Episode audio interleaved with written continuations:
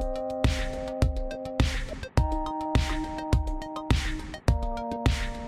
Hello les amis, ici Pauline Agneau et bienvenue dans un nouvel épisode du Gratin. Le Gratin, c'est un podcast où j'interviewe des personnalités remarquables pour parler de leur réussite et essayer de décrypter avec elles les clés de leur succès. Durant environ une heure, je déconstruis avec elles leur parcours, leurs principes de vie, leurs grandes décisions, leurs habitudes alimentaires aussi ou sportives, avec pour objectif d'apprendre de ces mentors virtuels pour vous aider à devenir la meilleure version de vous-même. Aujourd'hui, j'ai le grand plaisir d'accueillir sur le Gratin Clémentine Alzial, CEO de la délicieuse marque de chocolat gastronomique Valrona. Si l'épisode vous a plu d'ailleurs ou vous a appris quelque chose, pourquoi pas, eh bien n'hésitez pas à lui dire sur ses réseaux sociaux personnels et en particulier sur LinkedIn ou Instagram, qui sont les deux médias de prédilection de Clémentine. Je vous mets tout ça et tous les liens dans les notes du podcast sur le blog du gratin. Vous allez voir, Clémentine est un vrai tourbillon d'énergie et de positivisme. Ingénieure de formation, rien ne la prédestinait pourtant à se tourner vers le monde de la gastronomie. Pourtant, cette passionnée de relationnel trouve son premier emploi un peu par hasard, chez Valrona donc, en tant que stagiaire. Et y restera jusqu'à aujourd'hui. Vous vous rendez compte À l'heure actuelle, cette fidélité est suffisamment rare pour être pointée du doigt. Donc Clémentine commence au service R&D du chocolatier et découvre quelques années plus tard les joies du commerce. Elle deviendra très rapidement chargée des grands comptes clients, puis prendra la tête de la direction commerciale de Valrona en Espagne, alors qu'elle ne parle pas un mot d'espagnol. Incroyable. Fonceuse, Clémentine sait saisir sa chance et ne recule devant rien si le sujet l'intéresse.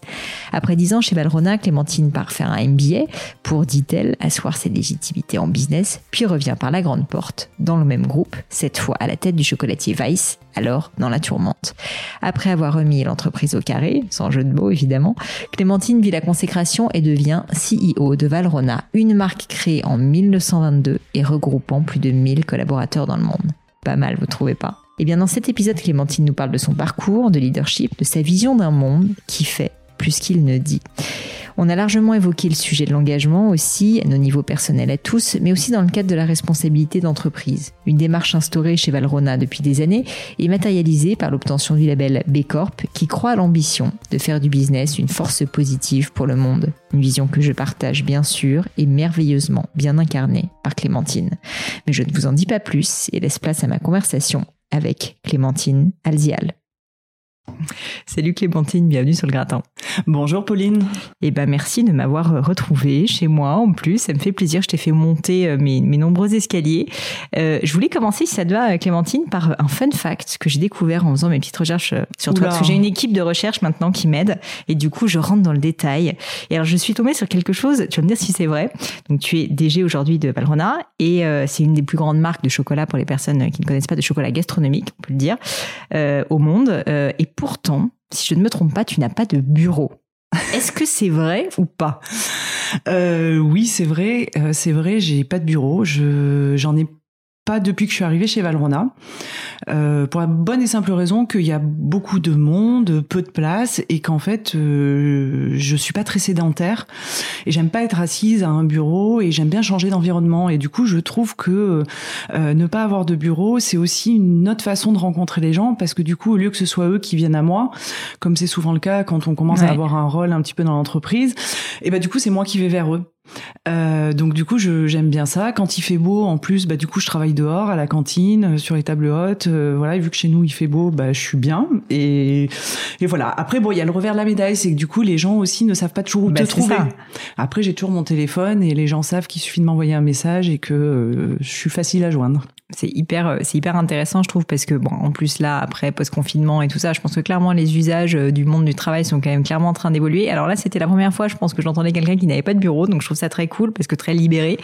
Et euh, juste pour revenir dessus, euh, concrètement, ça veut dire que euh, tu, tu bouges tous les jours, quoi. Tu te mets, euh, tu vois, tu vas dans la cuisine, dans le machin. Enfin, je veux dire, j'ai un peu de mal quand même à visualiser. C'est En fait, bon, déjà, hélas, on a quand même beaucoup de réunions. Hein. Ouais. Euh, ton mais- bureau, c'est un peu la salle des réunions. Mais globalement, non, j'arrive et en fait, suivant les sujets que j'ai à traiter dans la journée, euh, je m'installe à droite ou à gauche en fonction des gens que j'ai besoin de voir. Ouais.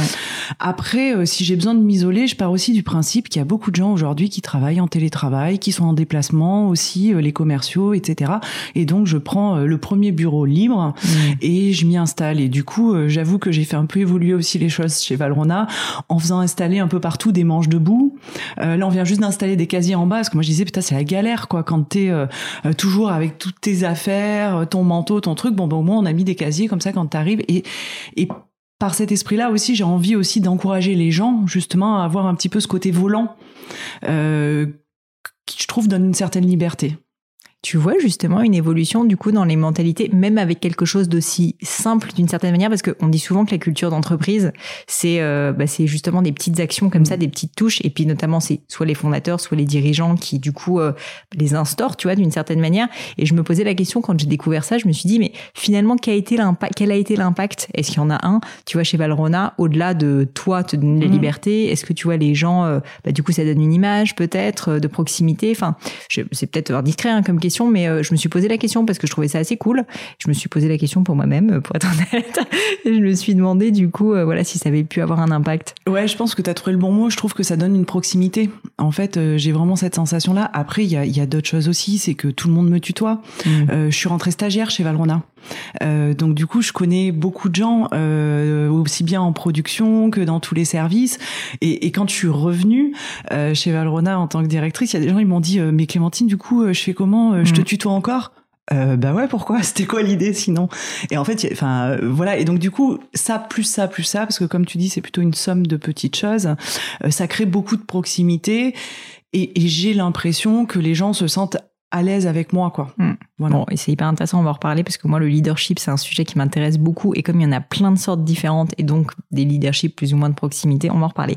Mais avant ça, je voulais revenir bah, du coup sur euh, le début de la carrière évidemment, donc qui est une carrière très chocolatée, je crois qu'on peut le dire, euh, qui est assez impressionnant. Euh, si on, essaie de prendre énormément de recul, tu vas voir, je vais partir un peu dans tous les sens, hein, mais c'est normal. Je voulais te demander dans le cadre un peu de, de toutes tes expériences professionnelles, quelles avaient été pour toi les vraiment les plus grandes étapes, les étapes les plus clés, les peut-être les plus formatrices de ta carrière? Et puis euh, et puis pourquoi Enfin globalement, quels enseignements t'en avais tiré Globalement, je pense que la première étape, c'est que euh, je suis d'une formation ingénieur, euh, mais j'ai jamais été faite pour ça, quoi. Donc en fait, euh, hélas, particulièrement peut-être en France, on est très formaté. Donc quand quand t'as un métier d'ingénieur, tu rentres dans un boulot d'ingénieur. Quand tu mmh. t'as une formation d'ingénieur, tu rentres forcément dans un stage d'ingénieur. Donc je suis rentrée comme ingénieur, et en fait, j'étais pas faite pour ça, quoi. Moi, ce que j'aime, c'est le relationnel, c'est les gens, c'est transmettre ma passion, etc. Et du coup, j'ai rapidement basculé au commerce. Et ça, je pense que ça a été une première grande étape pour moi euh, de, passer au commerce et de rencontrer des gens. Je crois que mon premier client c'était Patrick Roger, quoi. Donc, si tu veux, euh, quand tu connais euh, Patrick Roger, ses, créations, ses chocolats, voilà, tu tombes dans un monde et tu dis voilà, c'était plutôt pour ce monde-là que j'étais faite. Donc ça, c'est vraiment une grande étape.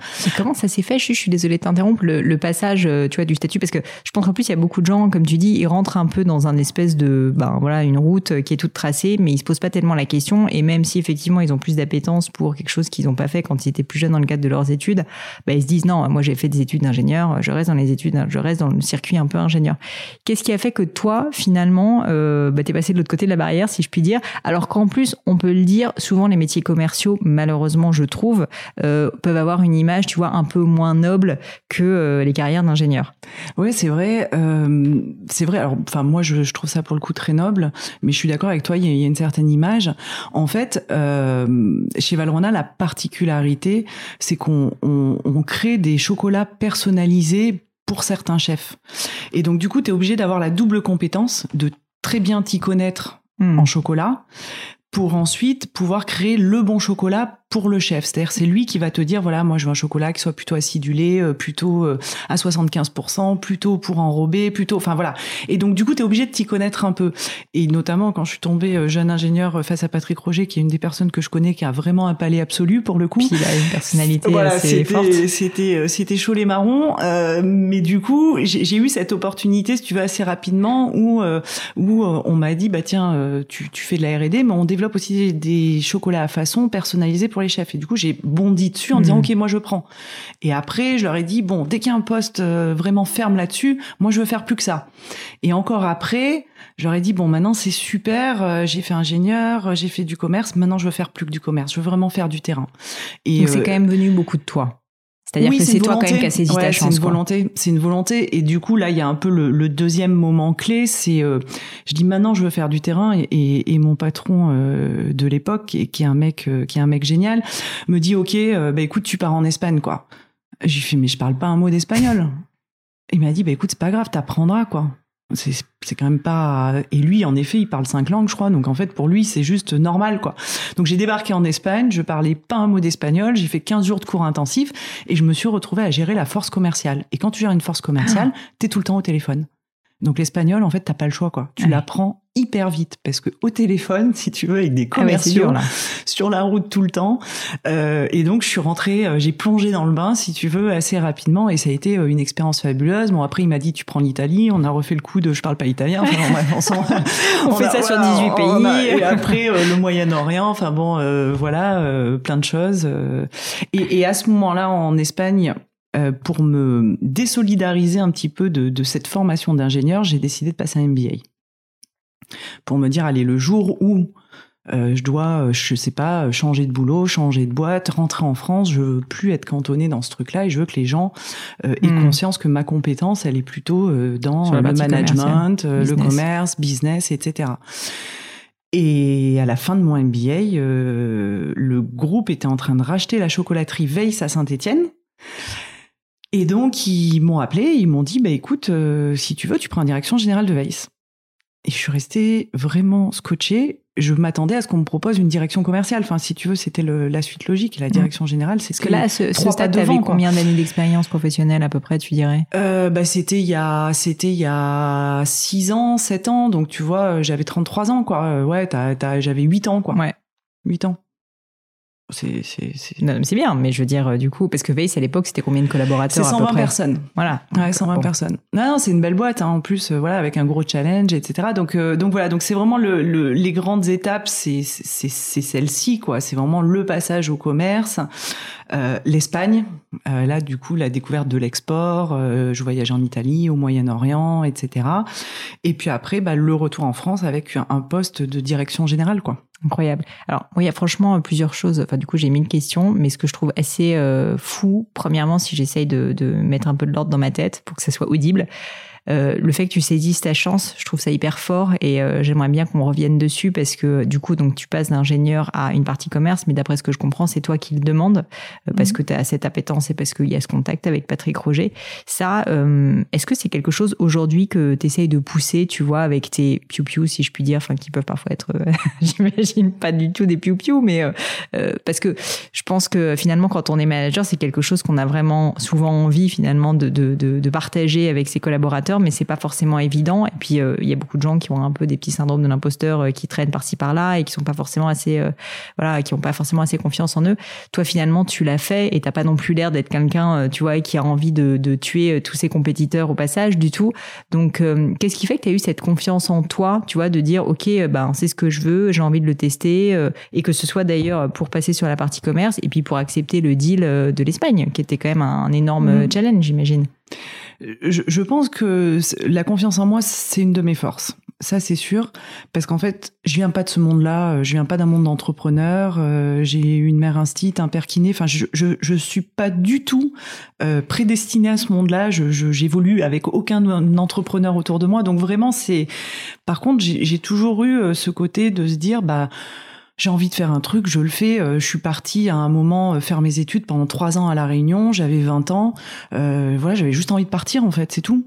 Et du coup, j'ai développé peut-être avec le temps euh, cette confiance. Je, je sais pas. En tout cas, c'est sûr que c'est une force. Une foi en fait que tu vas réussir quoi qu'il arrive ou c'est même pas réussir en fait. C'est c'est me faire plaisir. Hmm. C'est le, le, but ultime, c'est juste de faire ce que j'aime, de me lever le matin avec la banane, de me dire putain ce job il est génial, et même pas ce job en fait. Aujourd'hui c'est au-delà d'un job quoi, ça se mélange entre vie perso, vie pro. C'est vraiment c'est se lever le matin et se dire putain ce que je fais c'est c'est vraiment bien quoi. En plus aujourd'hui avec des dimensions encore plus euh, plus fortes sur le responsable et tout, et, du coup de se dire bah ce que je fais c'est bien, c'est bien pour moi, mais c'est bien pour hmm. les autres, c'est bien pour l'ensemble. Et après pour revenir à ce que tu disais par rapport aux gens, en fait le le problème, c'est que euh, tout le monde n'a pas euh, la même personnalité, le même caractère. Et j'avoue que des fois, c'est difficile pour moi quand, par exemple, tu fais une proposition à quelqu'un, une opportunité, et que la personne te dit, ouais, ok, mais du coup, euh, est-ce que dans six mois, il y aura peut-être autre chose? Putain, mais j'en sais rien, quoi. En fait, c'est, en fait, c'est là, maintenant. Tu prends, tu prends pas, quoi. Et, et moi, j'ai envie de leur dire, mais vas-y, saute, quoi. En fait, saute sur, saute sur toutes les opportunités quelle qu'elle soit. Et ne te dis pas, peut-être celle d'après sera mieux, quoi. Hmm. Moi, je me dis toujours, bah, vaut mieux maintenant, quoi. Et, c'est vrai que des fois, c'est dur à gérer quand tu, quand tu manages des gens, parce que tu as envie, en fait, de les pousser là-dedans, mais après, la personnalité des uns et des autres, et c'est à nous de nous adapter en tant que manager pour faire en sorte de gérer euh, ces, ces différences-là, quoi. Hyper intéressant. Euh, si ça te va, je veux bien revenir du coup sur ton enfance et puis après on reviendra à ta longue carrière euh, dans, dans, la, dans le chocolat. Je dis longue euh, parce que finalement c'est quand même euh, assez fou que tu aies fait quasiment toute ta carrière, si je me trompe pas, dans, dans, le même secteur. Donc, euh, tu disais donc que ta maman, c'est ça, était instit et ton papa kiné, c'est ça ou l'inverse, c'est ça Mais est-ce que tu pourrais me, me parler un petit peu de ton enfance, tout simplement Enfin voilà, où est-ce que tu es né T'es grandi T'as grandi dans quel type de famille T'avais des frères et sœurs Enfin, mm. ça ressemblait à quoi? Et puis toi personnellement, t'étais quel type de petite fille Tu vois? Euh, plutôt la fille super extravertie, euh, euh, qui était un petit peu, je sais pas, à l'école, on va dire, qui parlait à tout le monde. T'étais au contraire la bonne élève sage. Enfin, ça se passait comment?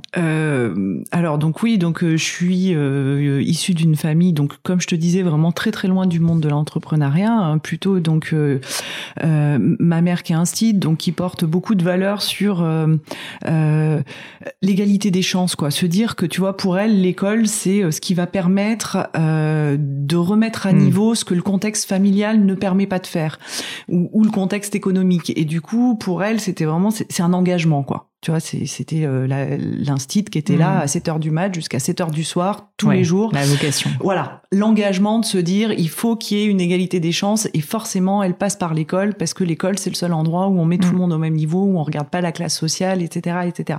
Ce côté-là de d'égalité, moi, je l'ai, je l'ai vachement euh, gardé, je pense. Euh, et après, euh, j'ai eu aussi, euh, mon père qui s'est beaucoup occupé de nous parce que pour des raisons de santé, il a dû s'arrêter de travailler assez jeune. Donc en fait, c'est lui qui s'occupait des enfants. Euh, donc pareil, j'ai eu un modèle, on va dire familial à cette époque-là, qui était assez décalé. c'est clair. Euh, avec un père au foyer, enfin au foyer qui faisait énormément de sport, qui faisait énormément de choses, mais, mais qui bossait pas et qui du coup euh, nous élevait pendant que ma mère elle travaillait euh, enfin voilà donc c'est vrai que c'est un modèle finalement assez décalé mmh. euh, que j'ai toujours très bien assumé tu vois, euh, vis-à-vis euh, de l'extérieur. Je suis la deuxième, j'ai un grand frère et une petite sœur. Euh, et après, quel type d'élève j'étais J'étais, j'étais à la cool, quoi, hein, le, strict minimum pour pour atteindre. voilà, je me je me foulais pas trop. D'ailleurs, ça m'a poursuivi longtemps, hein, parce que pour finir avec mon bac plus 5, j'ai mis 8 ans, donc si tu veux, j'y suis allée vraiment tranquille. voilà, c'est comme quoi tu vois, voilà, j'ai pas le parcours et puis après, bam. Ouais, ouais, c'est pour ça que je te dis que j'étais pas prédestinée, quoi. Ouais, mais bon c'est pas c'est marrant parce que tu vois enfin moi je suis j'ai fait malheureusement enfin, malheureusement faut pas que je dise ça. J'ai fait plein d'études longues études et, euh, et souvent je dis pas que je regrette mais disons que j'ai un peu l'impression d'avoir euh, perdu, tu vois, 10 euh, ans, 12 ans de ma vie en études, alors qu'en fait, j'aurais pu démarrer beaucoup plus tôt. Et du coup, euh, bon, c'est pour ça, je, je suis assez ravie d'avoir des personnes euh, qui euh, qui montrent que bah on peut prendre son temps dans les études ou pas, peu importe. À la rigueur, c'est pas du tout ça qui et fait. en plus, en plus sur ces 8 ans, par contre, j'ai acquis énormément de choses parce que du coup, j'ai rebondi à chaque fois. Du coup, j'ai fait plein de stages. Mm. Euh, j'ai, je suis partie 6 mois en Inde. J'ai fait des stages, etc. Donc du coup, quand je suis arrivée en école d'ingé en fait, euh, quelque part, tu es un peu un ovni, sauf que tu as une expérience déjà qui est énorme. Donc quand tu arrives sur le monde du travail, euh, enfin, tu es recruté hyper vite, en mmh. fait, parce que derrière toi, tu t'as pas, un, pas un background scolaire. Ouais, et puis surtout, euh, souvent, je pense qu'on, enfin, je sais pas si toi c'est le cas, mais les recruteurs regardent les études un peu, certes, mais regardent quand même énormément les stages et les quelques bah expériences professionnelles que tu as. Donc, bah c'est quand même mmh. hyper clé. Et tu voulais faire quoi quand tu étais petite? Tu avais une vision? Tu savais que tu voulais bosser dans le monde du, de la gastronomie, en tout cas, ou rien à voir? Non, rien à voir. Je suis pas du tout de ce monde-là non plus. Euh, je suis vraiment tombée dedans avec Valrhona. Je suis vraiment tombée dedans euh, en faisant mon stage par hasard. Euh, et en fait, pendant les, les premières années où j'ai bossé dans ce monde-là, que je l'ai découvert, je me suis dit, putain, ça va être dur de le quitter, quoi. Qu'est-ce que je vais pouvoir faire après? Bah en fait, tu vois, 15 ans après, j'y suis encore et en fait, je pense que c'est un monde qu'on quitte plus. Euh, en plus, aujourd'hui, je vis dedans. Euh, mon copain, il est, euh, il est pâtissier glacier. Donc, si tu veux, voilà, je, je, je, je vis dedans. C'est devenu une part de ma vie à part entière. Aller découvrir des nouveaux restos, mmh. aller découvrir des nouveaux chefs, rencontrer des personnalités. Donc, je non, c'est vrai que j'étais pas du tout là-dedans et je faisais pas beaucoup de grands restos euh, à part on va dire euh, les euh, gâteaux le dimanche voilà quoi traditionnellement. tu voulais faire quoi du coup? T'avais une idée? Franchement, j'en sais rien. À l'époque, ce que je voulais faire, c'était passer du bon temps, faire de l'escalade, m'amuser avec mes copains. j'ai pas de, de souvenirs, mm. ouais, de ce que j'ai voulu faire. Non. Ouais, non, beaucoup le plaisir. Ouais, ouais. ouais. Bah, j'ai l'impression que c'est une notion qui va revenir assez souvent. Pour euh, reparler un tout petit peu de tes parents, si ça te dérange pas, euh, je trouvais ça hyper intéressant justement que tu dises que ton modèle euh, familial était légèrement inversé, c'est pas non plus, mais un peu inversé.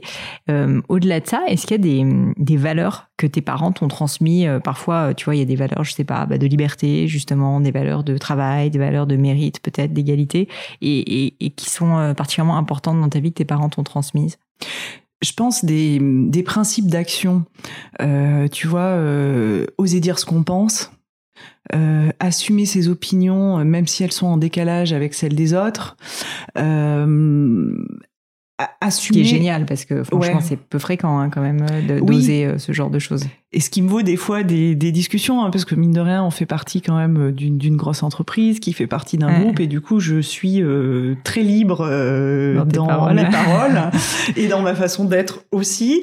mais du coup, voilà, c'est peut-être vraiment ce, ce principe d'action de se dire, bah finalement, j'assume et en fait, je vais pas essayer de me changer pour rentrer dans un moule. Et si jamais je dois rentrer dans un moule, bah tant pis, vaut mieux que vaut mieux que je m'en aille et vaut mm. mieux que je fasse autre chose. Je trouve ça intéressant parce que c'est quand même assez peu fréquent les gens qui assument vraiment leurs paroles. J'ai pas envie du tout de faire de stéréotypes, mais notamment les femmes quand même sont plutôt en mode euh, je veux faire plaisir et machin. Et du coup, euh, toi, tu aurais des, conseils, des exemples justement pour réussir à assumer un petit peu euh, plus euh, quand on a une opinion et qu'on a... Parce que moi-même, hein, je sais très bien que je peux être dans une réunion où parfois même je suis plutôt à la direction et pour autant, je sais que mon opinion va être peut-être euh, un peu étonnante et donc j'ai toujours un peu une appréhension, tu vois, de la dire. Et euh, ça veut pas dire qu'il faut pas y mettre l'effort, mais qu'il faut pas être respectueux. Mais est-ce que tu aurais un conseil ou peut-être des techniques ou, euh, ou à l'inverse des, des, des choses qu'il faut pas faire, tu vois, pour euh, dire en fait ce qu'on pense euh, sans que ça soit complètement mal pris, mais en même temps, en même temps, on se l'assumer quoi. En fait, je pense que ça va être plus facile pour pour toutes les nouvelles générations parce que j'ai la sensation qu'elles fonctionnent vachement quand même au sens, aux valeurs. C'est hyper important pour eux et du coup. Enfin, quand je dis les jeunes générations, vraiment ceux qui ont 20 ans aujourd'hui, qui se disent qui sont capables de pas prendre un job parce qu'ils rentrent pas dans leurs valeurs, mmh. euh, qui ont vraiment, tu vois, cette perception du sens des valeurs, je la sens encore de plus en plus forte. Et du coup, j'ai vraiment l'impression que les gens vont réussir à se creuser des chemins et du coup à s'assumer grâce à ça en fait, tu vois, d'aller chercher à l'intérieur de. Mmh. Après, euh, après, euh, quand ça dépend de la personnalité parce que si on est quelqu'un d'un peu sécuritaire, euh, oui, je recommande pas euh, d'arriver en disant euh, fais chier en réunion et voilà parce que forcément si on a besoin de sécurité, c'est pas bonne chose à faire. Mm. Après moi qui suis plutôt proche du côté liberté, je me dis bah tant pis, hein, advienne que pourra et si ça passe pas, c'est que c'était pas fait pour passer quoi. Mm. Donc il y a mm. Je comprends, je comprends. Bon, alors du coup, tu, on revient quand même à Valrona. Tu commences en stage là-bas et donc tu shifts assez rapidement, si je comprends bien, sur la partie commerciale. Ensuite, l'Espagne. Et alors ça, j'aimerais juste revenir dessus parce que quand même, méga challenge de partir dans un pays que tu connais pas, tu parles pas la langue, et en plus, tu te mets à devoir diriger une équipe commerciale, si je comprends bien, alors que tu n'avais pas forcément euh, vraiment fait ça avant. Euh, ça, ça, ressemblait à quoi tes premières, enfin tes premières semaines là-bas? Globalement, euh, tu débarques, on te dit merci d'apprendre l'espagnol et de. Écoute, je, je, vais te raconter une anecdote parce que franchement, elle me, fait rire encore à chaque fois. C'était un peu bienvenu chez les ch'tis, c'est que j'ai un, un commercial sud de l'Espagne qui part. Alors je me souviens plus si c'est moi qui le sors, s'il part. Enfin bon, bref, il était nul, c'était la cata, donc je le sors. Et du coup, je dis aux filles euh, du bureau avec qui je travaillais, je leur dis écoutez, c'est pas grave, je pars deux semaines dans le sud de l'Espagne et je vais faire son job. Donc je vais, vous me prenez tous les rendez-vous avec tous les clients et euh, je vais faire le boulot. Et les filles elles me disent non mais attends Clem, t'es sûr, tu sais, le sud de l'Espagne. Enfin tu vois, elles voyaient bien mon niveau de langue et Mm. tout machin. Elles me disent non mais t'es sûr, et tout. Je fais ouais ouais, pas de souci, comme d'hab, c'est grande confiance. Allez, on y va. Je prends mes billets, je regarde même pas. euh, les rendez-vous que j'avais. Bon, je débarque là-bas, premier client, je te jure, je comprends pas un mot. mais pas un mot. Parce qu'en fait, dans Ouais, le sud de oui, ils ont l'Espagne, un ils ont un accent, couteau, quoi. mais énorme, énorme. Par contre, ils sont super gentils. Donc en fait, on a rigolé comme des baleines. À la fin, je sortais des rendez-vous, je rappelais les filles du bureau, je disais rappelle le mec parce que j'ai rien compris. Je pense qu'il m'a passé une commande, mais j'ai rien compris. Par contre, j'ai rigolé, j'ai passé des super moments, j'ai goûté Mm. plein de chocolat, j'ai rencontré des gens fabuleux, mais j'ai rien compris pendant deux semaines.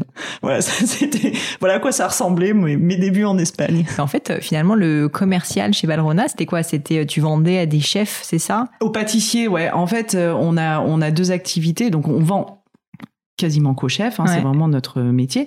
Et donc en fait, on vend soit en restauration, soit pâtisserie, boulangerie, chocolaterie, etc. Donc du coup, quand je visite dans le sud de l'Espagne, je visite des pâtissiers, euh, euh, des boulangers, des chocolatiers, enfin voilà quoi, des gens, euh, des artisans quoi. Et le pitch, ça ressemble à quoi du coup? Vas-y, retourne un petit peu en mode il y a 20 ans. bah, le pitch, déjà, quand tu parles pas espagnol, il Ouais, est moyen. c'est clair. non, après, en fait, essentiellement, ce qui fait la force de Valrhona, euh, c'est euh, la qualité des produits, quoi. Enfin, on- Mm. en fait, ce, ce monde est un monde euh, assez particulier euh, au niveau du goût. Euh, les gens à qui on a affaire sont des professionnels, donc il faut à la fois des produits qui leur simplifient la vie, euh, mais il faut un service aussi exceptionnel parce qu'en fait, tu sais, ces gens-là, des artisans. Putain, leur vie, elle est dure. hein. Ouais. Les mecs, ils se lèvent le matin, ils bossent comme des fous, ils se couchent tard le soir.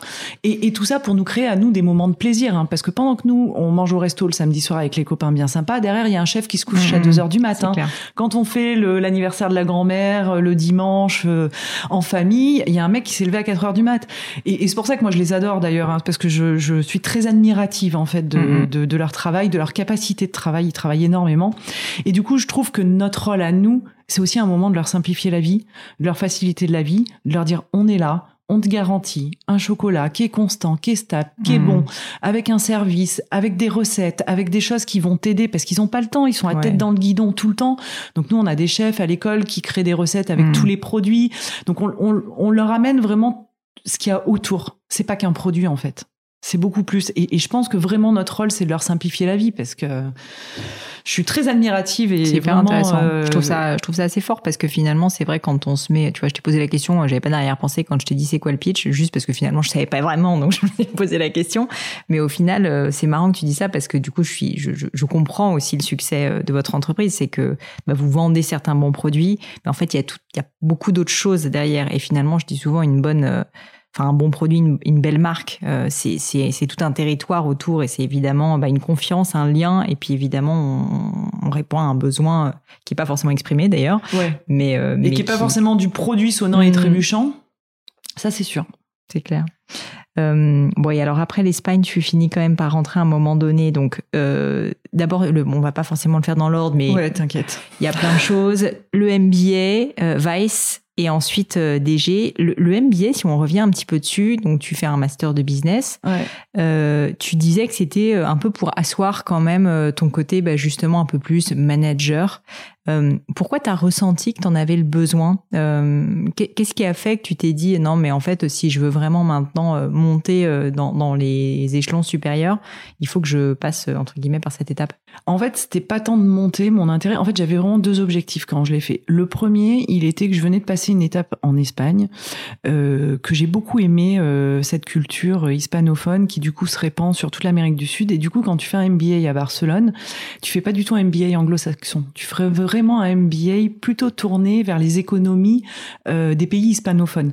Donc du coup, je trouvais ça hyper intéressant d'avoir eu cette expérience en Espagne et de la pousser, euh, tu vois, jusqu'au bout, euh, de se dire bon bah je et en plus du coup je faisais mon MBA en espagnol Bah ouais. quand même Enfin, finalement. le rêve, voilà, finalement, le- tu vois, l'aboutissement. voilà, j'avais un peu envie aussi de, de, de savoir que j'en étais capable.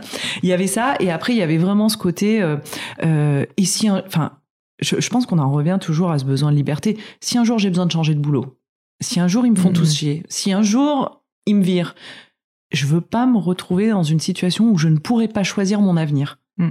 Et, et, et du coup, j'ai eu- envie euh, de vraiment euh, montrer à tout le monde, ouais, je, je suis pas qu'un ingénieur, quoi. Hmm. Euh, j'ai aussi le business, j'ai aussi le management, et du coup, j'ai toutes les cartes en main pour pouvoir quelque part être libre. Ouais, complètement. Bon, mais finalement, tu retombes euh, dans le monde du chocolat avec, euh, j'ai l'impression, quand même un call. Donc, c'est, c'est, c'est pas forcément, j'imagine que t'avais prévu de retourner dans le monde Ah, du chocolat. Mais Enfin, j'étais, j'étais toujours, hein, parce que du coup, en Espagne, euh, enfin, je l'ai jamais quitté en fait. Hein, je- c'est voilà, ça, tu l'as faut, jamais faut- faut le dire. Bon, voilà, tu n'as jamais quitté le monde du chocolat, mais c'est plutôt sympa. C'est ça.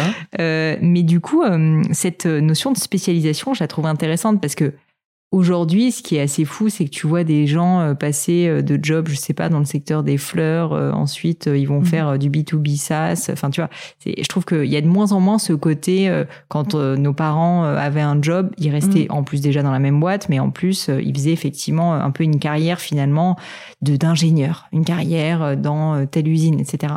Et toi, euh, d'une certaine manière, t'es, je te le dis, une des rares personnes maintenant que je connais qui, bah, qui a fait une carrière vraiment dans, dans un secteur d'activité. Mhm. Toi, tu dirais que c'est plutôt, euh, alors j'ai pas envie de dire un avantage, un inconvénient, mais qu'est-ce que ça t'apporte finalement et en quoi euh, tu, tu, tu peux le regretter aussi peut-être? L'idée, la raison pour laquelle je te pose cette question, c'est tout simplement parce que je sais qu'il y a plein de personnes qui sont un peu en transition de carrière, tu vois, qui écoutent le podcast. Et je sais bien que bah, parfois on se pose des questions, est-ce qu'il faut que je reste spécialisé dans un domaine ou est-ce qu'en fait je, je change? Et du coup, je trouve ça intéressant parce que j'ai eu plein de personnes qui ont changé 15 fois, mais toi, en fait, euh, bah, tu prouves qu'on peut être heureux en fait en restant dans un même, on va dire, secteur d'activité. Donc, je voulais quand même avoir un peu ta vision sur ces deux aspects. En, fait, euh, ce, que- ça apporte, euh, c'est qu'en fait, le monde de la gastronomie, c'est un tout petit monde. Euh, de Tokyo à New York, en passant par Paris, euh, les gens se connaissent, euh, on apprend beaucoup les uns des autres.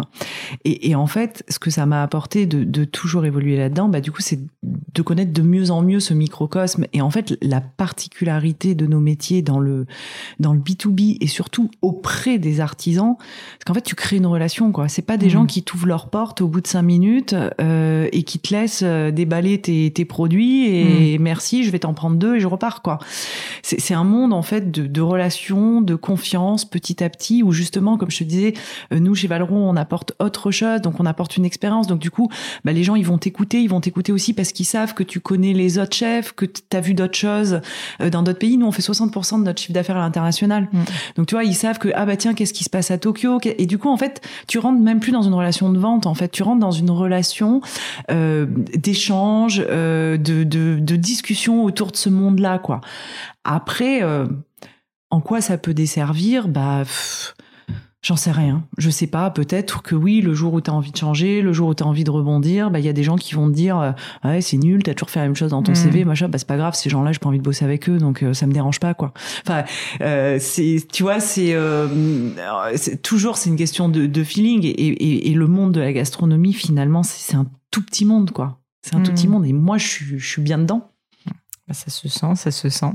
Mais alors aujourd'hui, du coup, tu as quand même euh, pris du galon, si je puis dire, Ouais. depuis quelques temps maintenant, mais quand même, euh, du coup, maintenant, DG. Donc, euh, ça ressemblait à quoi, pareil, si je te repose la question par rapport à l'époque où tu es arrivé euh, en Espagne? Là, les, les premières semaines, je trouve ça toujours assez fascinant de, de, de comprendre, en fait, euh, quand tu changes de poste, c'est assez dur, surtout quand euh, bah, tu connaissais un peu toutes les Mhm. équipes. Du coup, en fait, le regard, il change, les responsabilités changent. Comment, du coup, tu t'insères, en fait, euh, avec ce nouveau rôle, ce nouveau poste euh, dans la boîte et ça ressemblait à quoi? C'était quoi aussi, peut-être, tu vois, tes challenges et euh, les points sur lesquels tu voulais faire attention? Alors, l'avantage, c'est que j'ai eu un sas de décompression entre l'Espagne et, et DG de Valrhona, puisque du coup, j'ai repris la direction générale de Weiss, qui du coup est plus petit, une plus petite boîte de 120 personnes. Et du coup, le challenge chez Weiss, c'était euh, une boîte qui perd de l'argent depuis très longtemps, mais qui est une marque qui est magnifique, qui est reconnue dans ce monde-là, et du coup, qu'il fallait sublimer. Et donc en fait là-bas, euh, les gens euh, plutôt me connaissaient pas. Et en fait, qu'est-ce qu'on a fait? C'est qu'on s'est retroussé les manches tous ensemble pour euh, juste bah, relever la boîte. En fait, t'as qu'un seul objectif, c'est la pérennité de l'emploi, c'est la pérennité de la boîte, c'est la pérennité de la marque aussi. Et là, du coup, quelque part, la euh, j'ai presque envie de dire que la mission est facile, quoi, parce que euh, la route est tracée. Non, mais euh, je, je veux pas surtout surtout pas paraître prétentieuse. Hein, c'est pas du tout l'objectif, ah, mais c'est vraiment. C'est plutôt de se dire que la route, en fait, elle est tracée et que du coup les gens te suivent, parce qu'en fait l'objectif il est simple. Il est simple, il est derrière il y a des emplois. Ouais, enfin, tu dis ça, mais quand même, euh, enfin, pour avoir parlé à pas mal de gens qui ont fait beaucoup de retournements ou de reprises, euh, réussir à faire adhérer les équipes au projet, même s'ils sont attachés à la marque et tout, et puis à la personne, même si tu vois, ils te connaissaient pas, comme tu dis, donc ils auraient très bien pu dire, euh, bon, ok, elle est bien sympa, Clem, mais enfin, on a envie de quelqu'un d'autre, tu vois. Et ça n'a pas été le cas visiblement, donc tu as quand même réussi à onboarder les, les 120 personnes pour suivre le projet. Ouais, ouais, ouais, mais c'est vrai qu'il y, a, eu une, dynamique en fait. Euh, il y a une dynamique hyper forte. J'avais avec moi euh, euh, une équipe de, de direction qui est arrivée avec moi du groupe L'avantage, c'est qu'on a pris la place de personne parce qu'en fait, on s'est euh, on s'est posé en fait sur euh, l'organisation existante parce qu'en fait, l'ancien patron avec tout le monde en râteau. Si tu veux, il avait euh, voilà tous les cadres en râteau et du coup, c'est lui qui revendait et qui partait et qui partait à, la retraite, qui était assez âgé. Et du coup, en fait, on a fait une cassure assez rapidement parce qu'en fait, moi, je suis arrivée, on était quatre filles. Euh, équipe de direction, ah. euh, plutôt euh, trois, trois sur les quatre euh, dans la trentaine, avec des enfants en bas âge, etc. voilà. Donc du coup vraiment un changement hyper brusque qui fait que du coup il n'y avait pas de comparaison. Tu vois, on n'était pas dans le mode lui c'était mieux avant, parce qu'en mm. fait c'était juste différent. Et en fait on a réussi à, à, à se projeter dans ce euh, dans, dans, dans, ce projet. Et, et, tu vois, il y a, y a, toujours des trucs qui me font rire. Tu sais, quand tu rencontres euh, euh, des consultants, des mecs qui te disent, ouais, c'est quoi ton, ton pic performance, ton flow, tu vois, t'es vraiment... Ben, en fait, pour moi, c'est ça, en fait. Tu vois, c'est une équipe alignée. T'as les mêmes objectifs, tu crois en les mmh. mêmes choses, un plan méga solide. et simple en général. Hyper simple. Et surtout, un plaisir partager, de travailler ensemble, quoi. Et, et ben pour moi, le, le, le, le, enfin vraiment le, point de réussite, c'est ces trois, c'est ces trois points-là, quoi. Mm, mm. Donc euh, voilà. Donc après, il faut aligner tout le monde derrière, etc. Ça prend beaucoup de temps, mais euh, mais c'est des super moments. Non, mais je comprends du coup, euh, je comprends du coup aussi pourquoi tu étais pareil effectivement quand tu as débarqué chez Valrona, du coup, parce que tu avais quand même une petite expérience en la matière. Exactement. J'ai eu entre guillemets la chance de euh, euh bah, de réussir le Paris Vice. Hein. On a on a retourné la boîte, on a réussi à repasser en positif, etc. Le plaisir que ça a dû être quand ah même. c'était c'était fabuleux quoi, fabuleux vraiment. Mm. Euh, euh, et, et, et, du coup, j'arrivais chez Valrona à la fois avec bah, les gens me connaissaient. Donc une rassurance. En plus, on, on, fait une belle transmission avec euh, avec l'ancien DG qui du coup lui est toujours là parce qu'il chapeaute plusieurs activités, etc. Et moi, je m'intéresse vraiment au cœur Valrona, euh, vraiment à Valrona. Donc du coup, lui, il explique vraiment pourquoi est-ce qu'il m'a choisi moi parce qu'il était déjà là quand euh, mm. j'étais stagiaire, etc. Donc si tu veux, il y a quand même ce lien qui explique aux gens. Et surtout avec la nouvelle équipe, pour moi, le point de départ, c'est qu'on décide de démarrer sur la mission. C'est quoi la mission de Valrona c'est quoi notre objectif dans la vie? Pourquoi est-ce qu'on fait ça? Pourquoi est-ce qu'on se lève le matin? Et en fait, on a pris tout ce qui existait déjà, parce qu'il y avait énormément de choses qui existaient chez Valona. C'est une entreprise qui est très solide, qui avait déjà écrit une vision, qui avait des valeurs, enfin qui était déjà très forte. Et en fait, on s'est juste concentré sur c'est quoi notre vision. Et si je te fais la version courte pour pas te faire la version longue, c'est ensemble faisons du bien avec du bon. Et je veux dire, quand t'as dit ça, et que du coup tu te dis ce que je veux c'est créer une filière cacao juste et durable, c'est accompagner mes clients vers une gastronomie mmh. responsable, et ben globalement, derrière c'est enfin tu déroules quoi. Les projets euh, est-ce qu'il rentre là-dedans? Non. Allez hop il dégage est-ce qu'il est-ce qu'il euh, est-ce qu'il répond à la mission? Est-ce qu'on va mettre de l'argent sur ça? Ça répond à la mission? Oui bah on y va. Enfin en fait c'est un c'est un guide. Bien sûr. Mais je, je, tu tu parles à une tu prêches à une convaincue parce qu'en fait euh, bon moi tout ce qui est plateforme de marque parce qu'on peut le dire c'est ça.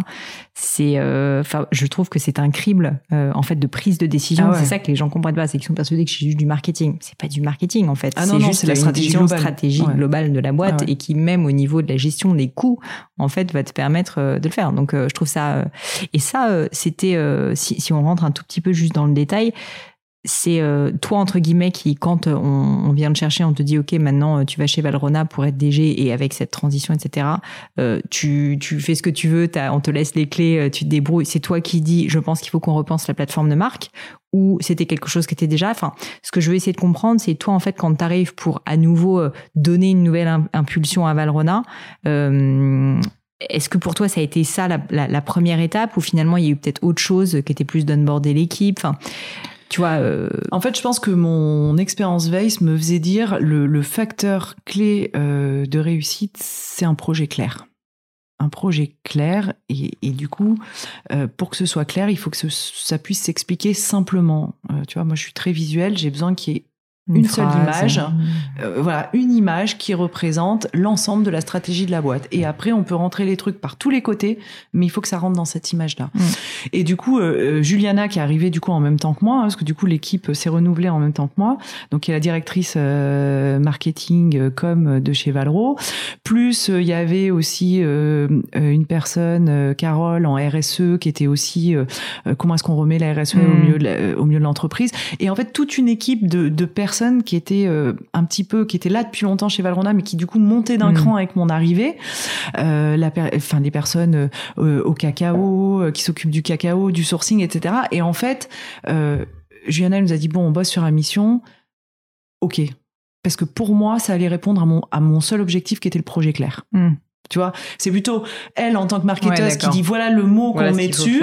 euh, moi, ce que je veux, c'est un projet clair. Mm. Et donc le projet clair, c'est la mission. Et donc, on se met tous autour de, la table et on bosse, on bosse et on, sort maintenant ce qui est notre notre guide, quoi, notre fil. Et alors justement, tu peux rentrer un tout petit peu plus dans le détail de concrètement euh, qu'est-ce que vous avez fait comme action pour que cette ça, ça reste pas lettre morte, tu vois, et que ça soit vraiment euh, ok, c'est du concret, euh, les raisons d'y croire, quoi. Finalement, à cette promesse, c'est quoi? Qu'est-ce que vous avez fait pour y arriver? Parce que c'est ça le risque quand même. Bah en fait, c'est hyper intéressant que tu me poses cette question parce que je je je suis hyper attachée aux actions concrètes et aux faits. Et, d'ailleurs, euh, la personne qui, qui, qui, a, illustré ce que je veux, dire par rapport à ça, c'est un jour on discutait euh, au Mandarin Oriental avec Thierry Marx, et il me dit dire fait rire, faire tu me le présentes euh, pour qui passe sur le podcast, hein, ah, by the bah, way.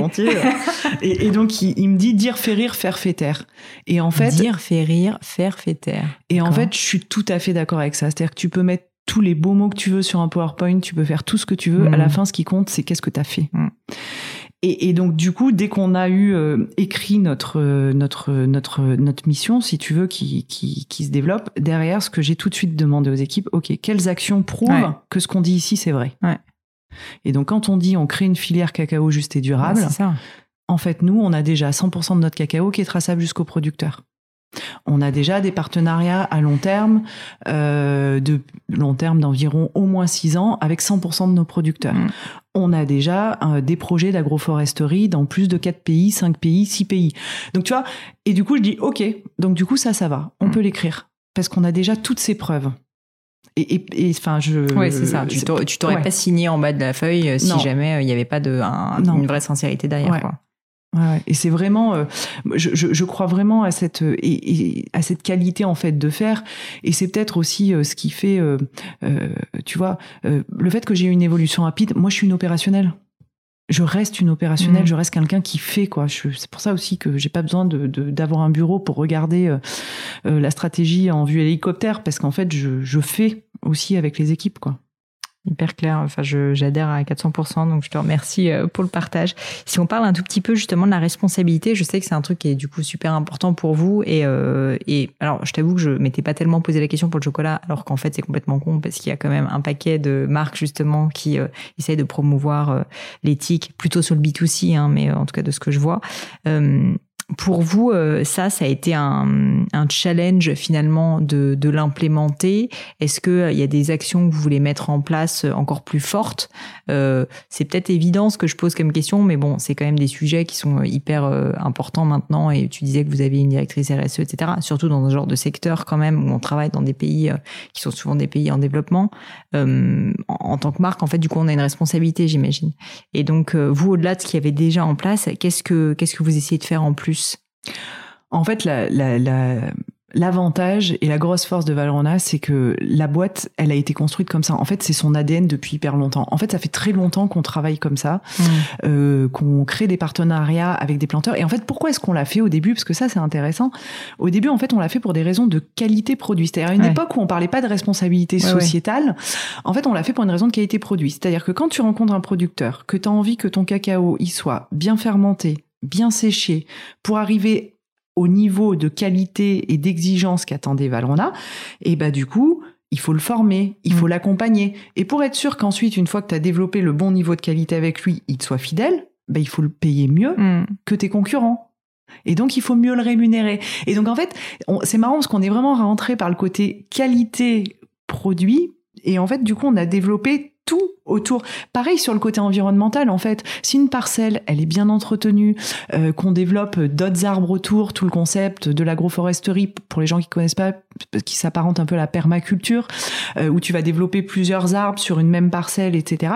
Et ben, et ben c'est pareil. En fait, tu, tu, tu, le fais au début pour des raisons, mais à la fin, euh, l'impact social et environnemental, il est hyper important. Mmh.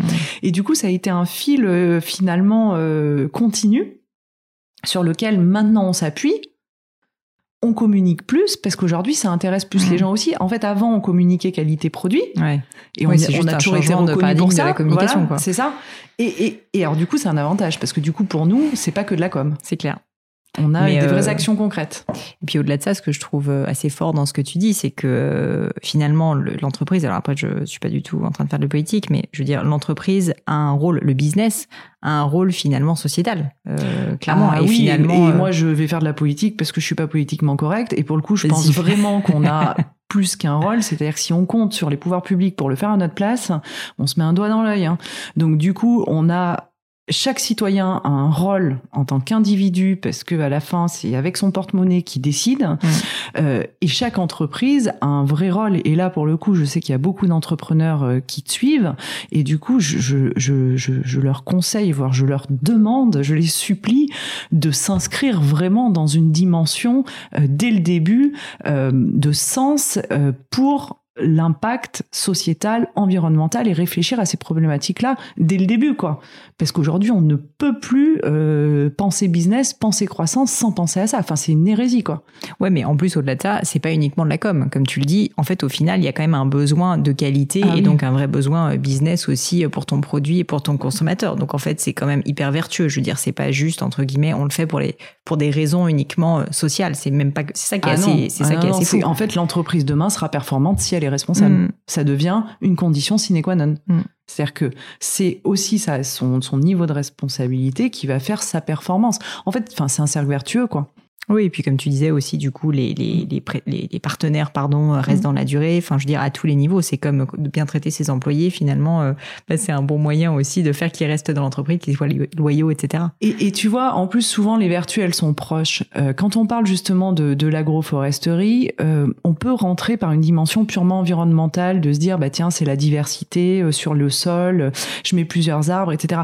Mais c'est aussi social, parce que derrière, c'est une diversité de revenus. Tu vois, je, à Bali, quand, quand on était à Bali et qu'on visitait la coopérative, les gens, ils nous disaient, la feuille de banane, c'est un revenu quotidien.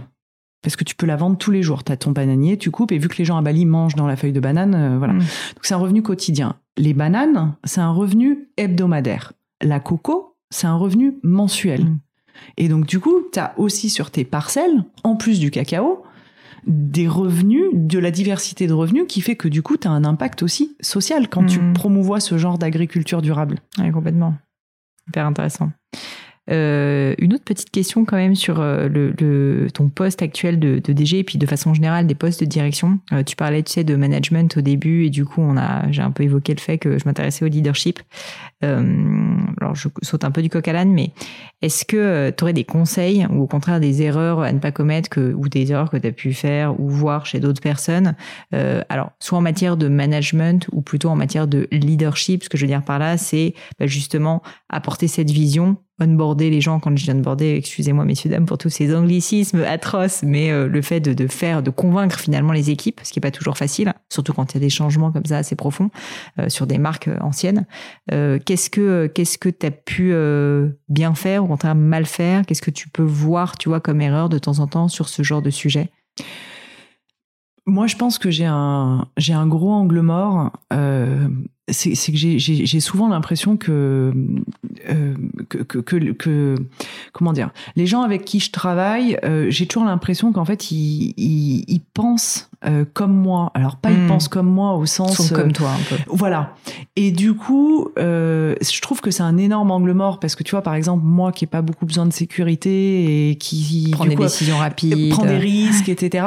En fait, il faut avoir en tête que tout le monde ne réfléchit pas pareil et tout le monde n'a pas euh, la même euh, aptitude au risque euh, ou, ou d'autres choses. Hein. Et, et, du coup, je, je pense que vraiment la clé, c'est d'être capable de s'adapter à chaque personne. Pour s'adapter à chaque personne, il faut l'avoir écouté. Et pour l'avoir écouté, il faut avoir pris du temps.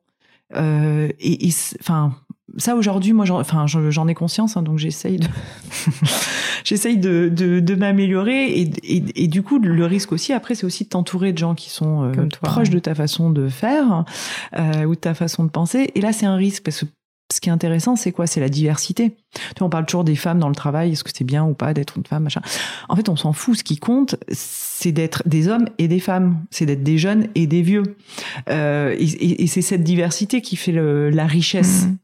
Et donc c'est pareil en fait dans les systèmes de pensée quoi. Comment t'as fait pour essayer de, enfin je sais pas si t'es passé par un coach, euh, tu t'as fait des, des t'as lu des bouquins, euh, comment t'as, enfin déjà pour en prendre conscience, bon peut-être à la dure, hein, mais euh, aussi pour parce que j'ai un peu ce type de personnalité, souvent les gens un peu, on va dire avec beaucoup d'énergie, sont persuadés que tout le monde est comme eux et, et, donc c'est à la fois bien et en même temps c'est pas très bien parce que on a une capacité de leadership assez fort, mais de l'autre côté, voilà, on peut aussi des personnes qui ont besoin de plus de temps pour prendre des décisions, qui sont plus plus consciencieux, tout ça, c'est pas facile.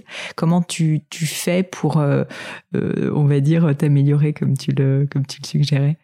Euh, moi, quand j'ai quand j'ai démarré comme euh, comme DG, je suis rentrée dans un club qui s'appelle l'APM, qui est un club de dirigeants euh, association pour le progrès du management. Et j'avoue que j'ai beaucoup appris parce qu'en fait, tu rencontres euh, beaucoup d'experts, mais tu as aussi des gens qui sont du même, euh, euh, enfin comment dire, qui ont les mêmes problèmes que toi, etc. Donc en fait, mm. tu te remets beaucoup en cause. Après, euh, après, moi, j'aime bien apprendre, donc je passe, enfin, tu vois, j'ai fait le MBA, euh, je m'intéresse à beaucoup de sujets. Après, en revanche, je lis pas beaucoup de livres, hmm. tu vois, euh, je lis pas beaucoup de livres de management, ça, ça me saoule. En fait, ça me saoule, tu vois. Donc, en fait, je sais pas, c'est des trucs que tu glanes à droite à gauche, que tu prends, euh, quelques podcasts que j'écoute, enfin, tu vois, des, des, des discussions aussi avec des gens, hmm, hmm, finalement finalement là où on apprend beaucoup quand même c'est dans les rencontres quoi. Et quand tu rencontres des gens qui sont euh, très différents de toi bah tu vas échanger sur les styles etc je me demande c'est pas les rencontres qui te nourrissent le plus quoi. Mmh, clairement. Bah, c'est pour ça que j'ai lancé un podcast. Bah, t'as bien fait t'as bien fait c'est passionnant faut que t'en un faut que t'en lances un. Euh, si ça te va Clémentine pour terminer euh, j'ai toujours quelques petites questions euh, un peu perso euh, que j'appelle le clip le clip du, du gratin pardon. Déjà si ça te dérange pas juste pour commencer une question un peu plus perso sur euh, ton organisation vie pro perso, euh, qui est un sujet qui intéresse plein de gens. Euh, globalement, est-ce que c'est un truc dont tu souffres toi, ou est-ce qu'en fait tu arrives à très bien gérer cet aspect-là? Parce que tu disais que finalement, ben c'était ta vie, maintenant, tu vois ton travail. Et moi, sincèrement, je trouve ça plutôt cool, hein, parce que. Mais en même temps, ben, je peux imaginer que ta vie perso, c'est pas si simple non plus. Donc, j'ai pas vraiment de questions très claires, mais juste euh, quel est ton état d'esprit sur cette gestion un peu de euh, ben à la fois j'adore mon métier, je suis passionnée par ça et je veux bosser tout le temps, et en même temps je sais qu'il y a aussi d'autres choses dans la vie. Comment tu arrives à trouver un espèce d'équilibre ou est-ce que tu veux en trouver un Tu vois, c'est pas nécessaire. Euh? En fait, je le, gère bien ou alors je le gère pas. Je suis plutôt à la cool. Donc du coup, euh, quand il euh, y a des gens qui plaisent des réunions auxquelles je peux pas être parce que euh, ce jour-là il faut que je dépose les gosses, parce que mon copain lui il a autre chose ailleurs, parce que lui aussi est chef d'entreprise. Enfin bon bref. Donc bah en fait, je dis non, je suis pas dispo. Hein, mm. je, tout simplement, je, tu vois, j'assume de dire non. Euh, après, euh, à l'inverse, bah pareil pour les enfants, tu vois, on s'est retrouvés euh, pendant le confinement. Nous, on travaillait tous les deux sur site. Du coup, fallait qu'on, ouais, fallait qu'on travaille, qu'on trouve une nounou. Et on n'en avait pas. Enfin bon, bref, un espèce de bazar bon bah les devoirs c'est pas si grave quoi. Enfin tu vois euh, voilà je je me prenais pas trop la tête sur est-ce qu'ils ont fait les lectures et ouais donc c'est c'est euh, t'essayes de garder des petits rituels quand même pour justement notamment par, par rapport aux enfants bon et aux couples c'est-à-dire des moments où tu dis euh, les vacances c'est sacré. Je sais pas il y a pas mal de personnes sur le podcast par exemple qui me disaient euh, moi le, le soir à 19h30 je suis chez moi parce que comme ça je dîne avec mes enfants ou je les couche ce genre de choses. Ou toi finalement là où tu aussi t'es à la cool non, parce qu'en fait, nous, notre philosophie de vie, et, à tous les deux, et ça, je pense qu'on la partage, c'est qu'en fait, euh, on a des métiers de passion. Tu vois, lui, il est pâtissier, euh, son, Mm. son métier, euh, c'est sa passion. Hein, donc euh, voilà, ce que je disais tout à l'heure, l'artisanat, etc. Donc en fait, on a des métiers de passion, et je pense qu'on assume assez bien de se dire, mais en fait, on fait ce qu'on aime. Et si on fait ce qu'on aime, eh ben nos enfants nous le reprocheront jamais.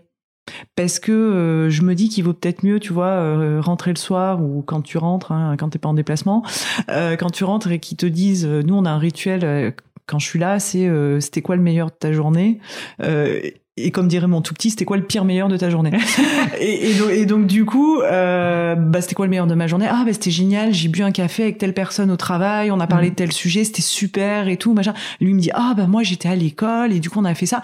Et tu vois de se dire que c'est que l'école c'est pas une contrainte, que le travail c'est pas une contrainte, euh, qu'il y a des moments de plaisir en fait de partout. Ou alors bah c'était génial quand on est allé euh, faire du vélo tous les deux, tu vois. Mm. A, y a- les moments géniaux peuvent être ou ensemble, ou pas ensemble, ou dans le travail, ou dans la vie perso. Et c'est vrai que du coup, je fais pas trop la, Mm. la limite. Je, je peux pas te jeter la pierre. Moi, tu sais, je bossais avec mon mari, donc euh, il y a zéro limite et c'est très bien aussi. Mais bon, c'est pas, c'est pas pour tout le monde, mais c'est très bien. Euh, sport. Je sais que tu es une sportive euh, assez. euh, je vois ta montre là et tout. T'es fit comme tout, machin. Est-ce que le sport, la santé, le sommeil, c'est des choses euh, qui sont importantes pour justement ton équilibre, pour réussir juste à performer et puis juste parce que c'est des choses qui comptent pour toi? Oui, euh, pour moi, le, le la santé, enfin, ça, ça- fait, enfin, le sport fait partie de la santé déjà. Ça, c'est très clair pour moi. Euh, Chez Valrhona, il y a deux salles de sport et un coach sportif qui vient euh, régulièrement pour tous les employés. Je pense que vous allez recevoir énormément de candidatures hein, suite à ce podcast. Et en fait, après, bah, je suis, je suis pas une grande sportive. Hein, je me, je fais pas de la compète et tout. Par contre, j'y prends beaucoup de plaisir parce que euh, ça me vide la tête en fait. Tu sais, c'est, enfin Mm. voilà quoi. Cha- chacun son euh, son moment de décompression. Il y en a justement, c'est en famille, à la maison, etc.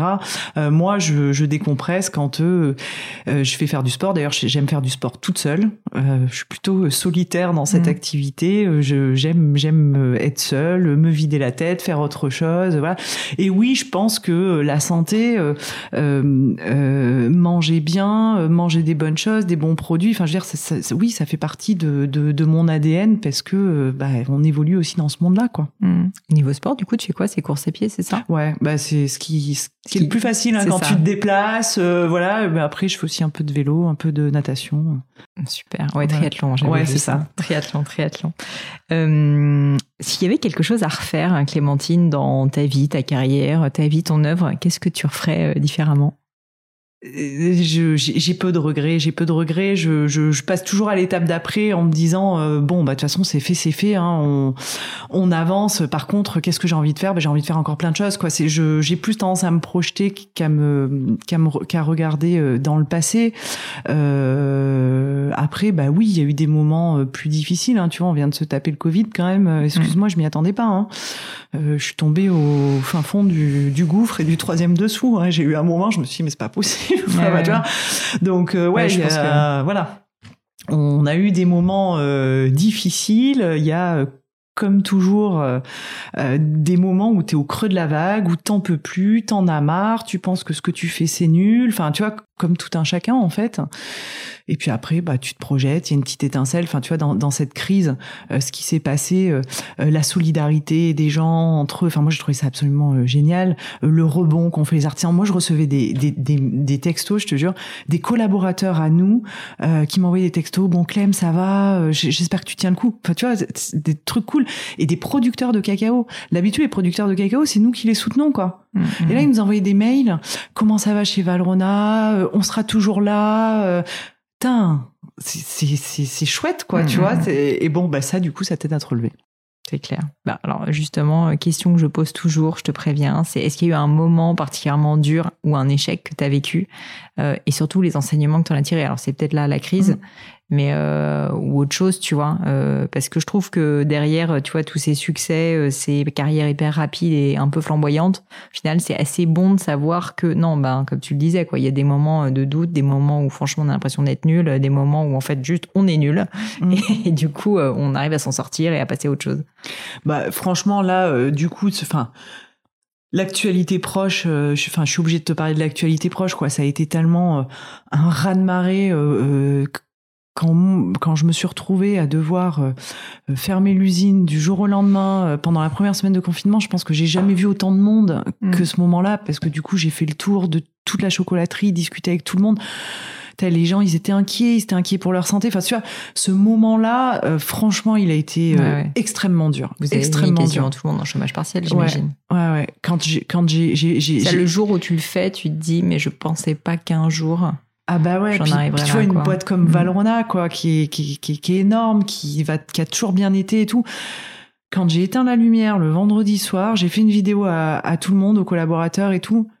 Putain, je me suis dit, merde, quand est-ce que je la rallume quoi? Tu vois Et Ouais, en plus. et là, t'as vraiment t'as la boule au ventre. T'as la boule au ventre. Quand est-ce que je vais rallumer la lumière, quoi?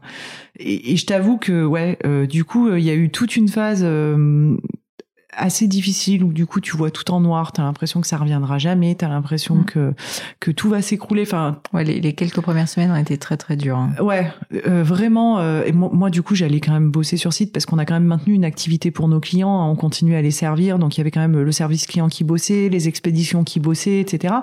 Donc, on a quand même maintenu une activité.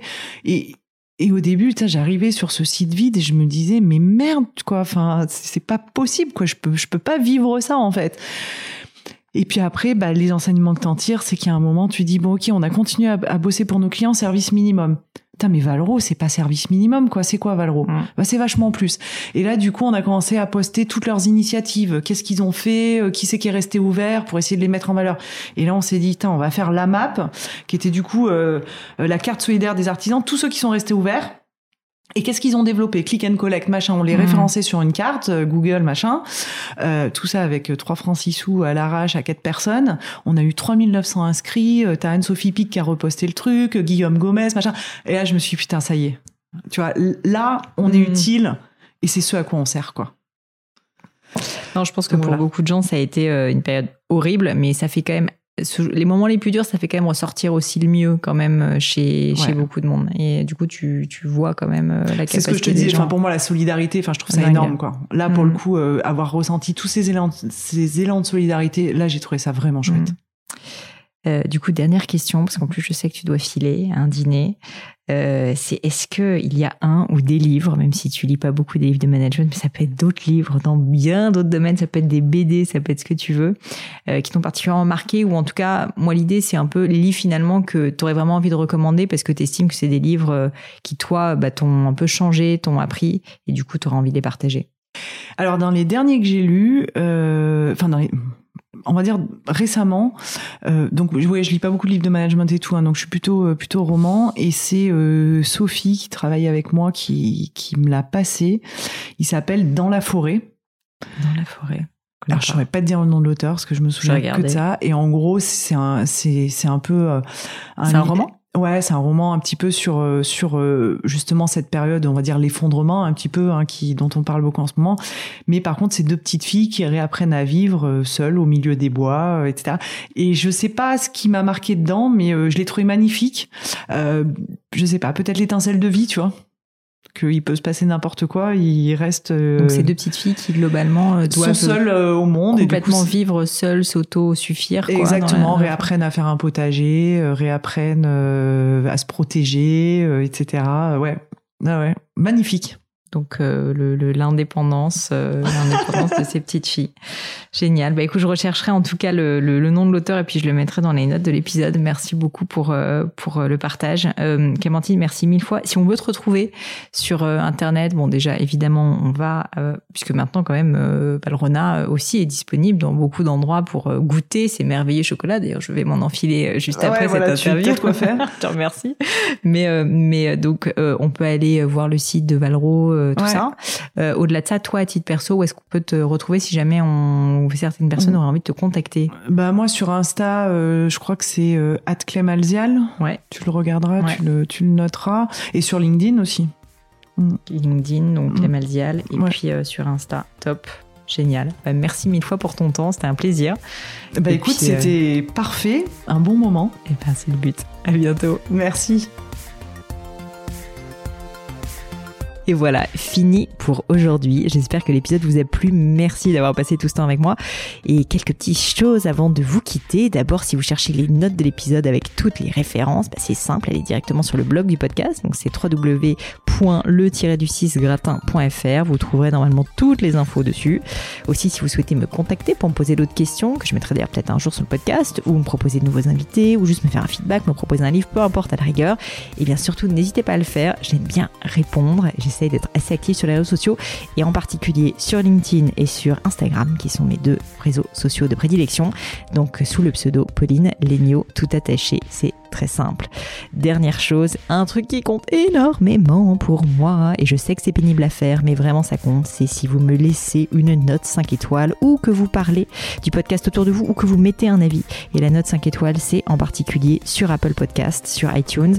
Pourquoi? Parce que c'est là qu'il y a le plus d'écoute, et avoir des notes, en fait, permet de donner plus de visibilité au podcast. Donc vraiment, vraiment, n'hésitez pas. Et si on est si nombreux aujourd'hui à écouter le gratin, euh, à faire partie de cette communauté, bah, c'est grâce à vous, et justement à toutes ces personnes c'est plus de 3000, 4000 personnes qui ont à chaque fois pris le temps de mettre des notes. Donc ça m'aide beaucoup et merci à eux. Comme à chaque fois, vraiment un grand, grand merci de m'avoir écouté jusqu'ici. J'espère que l'épisode vous a plu et je vous dis à très bientôt.